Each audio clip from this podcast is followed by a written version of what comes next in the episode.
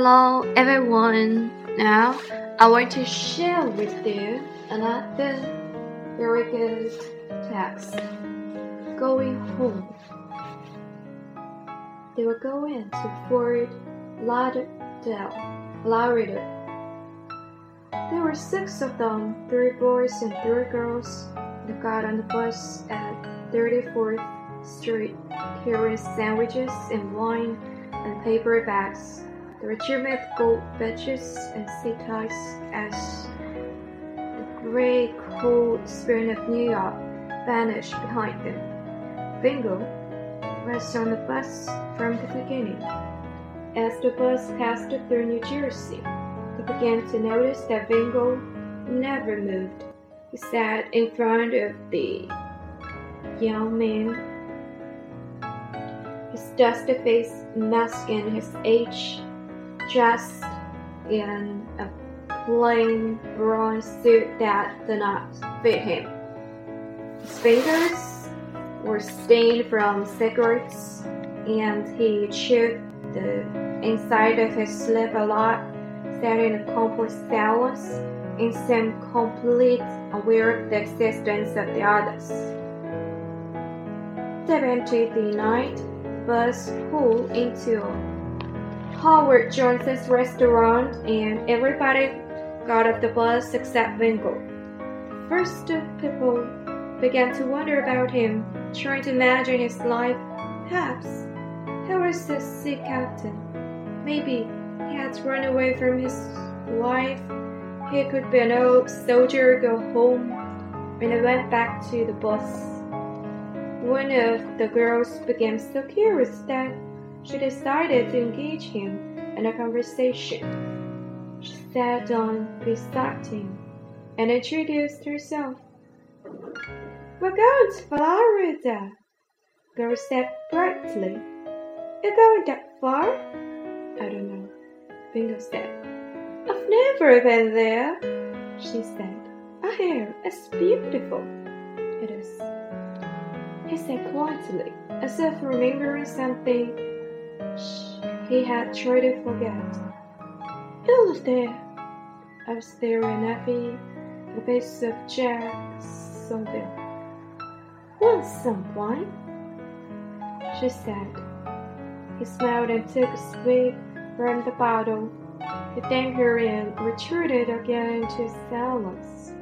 After a while, she went back to the others as Vingo nodded and slept. In the morning, they woke outside another Howard Johnson's. This time, Vingo in. The girl insisted that he join them. He seemed very shy and ordered black coffee and smoked nervously as the young people chattered about sleeping on benches. When they go back on the bus, the girl sat with Vingo again. After a while, slowly, painfully, began to tell his story. He had been a jail in New York for the last four years, and now was going home. Are you married? I don't know. You don't know? She said, Well, when I was in jail, I wrote to my wife.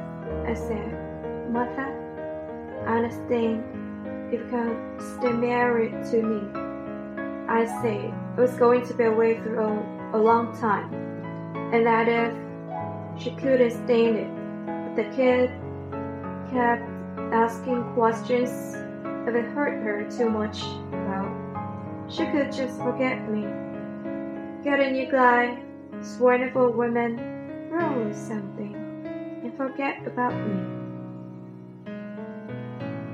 I told her she don't have to write it to me or anything. And she didn't. Not for three and a half years. And you're going home now? Not knowing? Yeah. You say shower. Well, last week when I was sure the payroll was coming through, I read her again, told her that if she had a new guy, I understood, but if she didn't, if she would take me back, she would let me know. used to live in the Brunswick, and there was a great oak tree just as you come into town. I told her if she could take me back, she could tie a yellow ribbon on the tree, and I would get up and come home. If she don't want me, get it, the ribbon, and I stand and going on through. Wow, like I said, wow. She told the others, and soon all of them were cut out in a patch of brown sweat. Look at the pictures Vingo showed them of his wife and three children. Now, they were 20 miles from Brunswick, and the young people took the window seats on the right side, waiting for the approach of the great oak. Bingo stood looking, tightened his face into the ex-con's mask, as if fighting by himself against the stillness of disappointment. Then it was ten miles, and then five, and the bus became very quiet.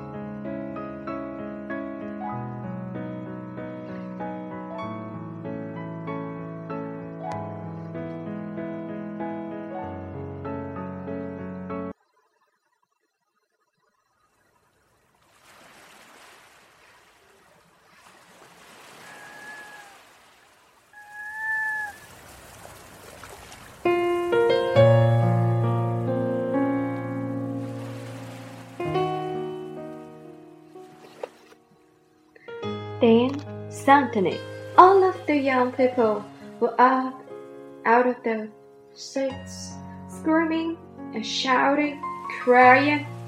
Were more dances, shaking clenched fists, and triumphal and exhortation, all except Winkle. There sat there stunned, looking at the oak tree through his misty eyes. The tree was covered with yellow ribbons thirty of them, fifty of them, maybe hundreds. Treated still like a band of welcome, blowing and billowing the wind as the man shouted. The old coin slowly rose from his seat, held himself tightly, and made his way to the front of the bus to go home. Thank you for listening.